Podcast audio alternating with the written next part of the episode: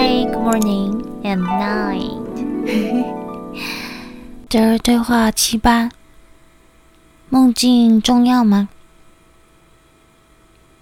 有人问德瑞：“你只要我们了解真正的自己是谁，同时还告诉我们，我们会在梦境中与我们的心灵深处的真我相遇。”那么，这是否暗示我是谁？需要到梦中去寻找呢？德瑞说：“你们的梦境是你们的真实实相，因为你们会在这里互相连接，所有的体验都在那里。嗯，包括任何形式的体验，你们沉浸梦境里。”除非知道自己在做什么，才能将这些信息带入物质层，而这些信息将由你自己解释。嗯，但是当你达到与物质生活完全融为一体的时候，你就不会再对梦境感兴趣了。梦境是一个现实架构。而你的物质生活是另一个现实架构。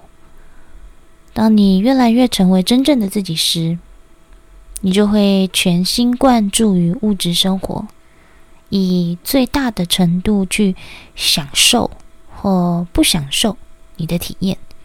你成为真正的自己，扮演着自己的角色，梦境就不再重要了。因为你可以带入这些信息，并在物质层演出它们，你不再需要同时关注于两个地方了。所有的信息都在你们的泡泡世界中，一切都在那儿。有很多很多很多，你们连表面都没有接触到的事情。嗯，不要关心你的梦境，去关心你的物质生活吧。这个在白天，你们用来体验的地方，嗯，然后这样说，嗯，我会说，你可以研究梦境到某一个程度，但不要执着下去，不要将昨天的垃圾带入今天的梦境，嗯，这样就不会带来困扰。德瑞说：“嗯，是的，唯一能困扰你的是你自己，别人无法困扰你的，你只能被自己困扰。你们当中有人不停想着，昨天晚上我做那个疯狂的梦，到底是什么意思啊？他们不停想解释它，因此会怎么做呢？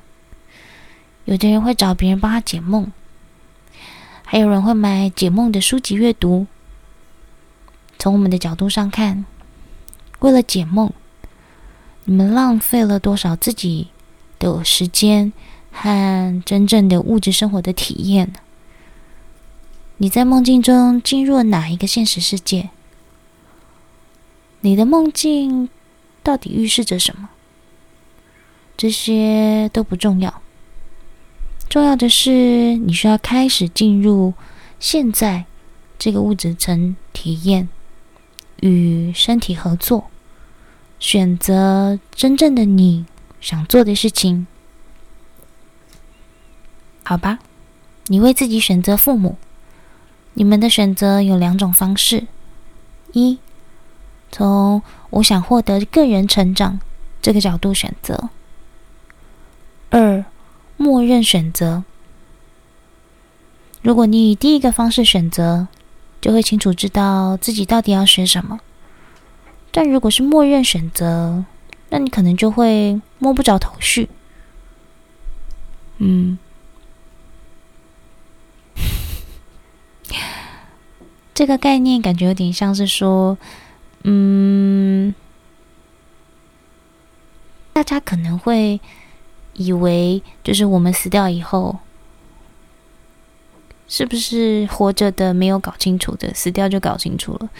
但其实达瑞之前有提过说，嗯，你你死掉以后的状态，其实就跟你活着的状态是一样的。所以，如果活着的状态，你嗯，并不知道，不那么清楚自己是谁，或者是之类的，死掉以后并不会变得比较有智慧。那如果你有智慧，投胎的时候，你知道你自己是谁，就能够好好的选择投胎的家庭。可是，如果你不知道是自己是谁，就会有点像是以默认的形式，呃，它可能是 random 的，就是随机的，或者是呃随便选择这样，大概是这个意思。所以就是有一点像是贾瑞说的，嗯，如果你知道你想要获得什么样的个人成长，而去做选择，这就是第一种方式。你就会很清楚自己要学什么，然后选择环境。那如果是默认选择，你就会用摸不着头绪的方式，有点像随机选择这样。嗯。那假如说，如果你愿意做真正的自己想做的事情，不要被外界所打扰，那你就会开始知道你是谁。在群体意识中。会一直有很多人想要给你建议，但是你记住，你才是那个决定的人。你可以听，然后去做你想做的事情，但是不会抱怨因自己的行为所带来的结果，因为无论结果是好是坏，对别人来讲，这一切都不重要。你能从中学到什么？才是最重要的。你的行为所造成的结果，应该由你自己来观察，并且从观察中学到东西。这就是我们的心灵旅程。这场旅程中，不在你的梦境，也不是别人让你去做的，而是你自己学习到的。只有当你自己学习到的。才能称为个人的进化。你进化你自己，进化是个体化的，不是你的朋友的，不是亲人的，不是任何一个人的，而单纯是你自己的。进化是个体的，是你自己的。你通过带着洞察力的观察。从中学习，最终真正进化的是你。因此，如果你希望进入个体化，那么你会花多少时间靠自己观察和做决定呢？这个就是地球上的大师在做的事情。一个大师在自己清醒的时刻。不是靠梦境，是清醒的时刻，靠自己进化。嗯，希望这个能帮助到你们。谢谢，我们是德瑞。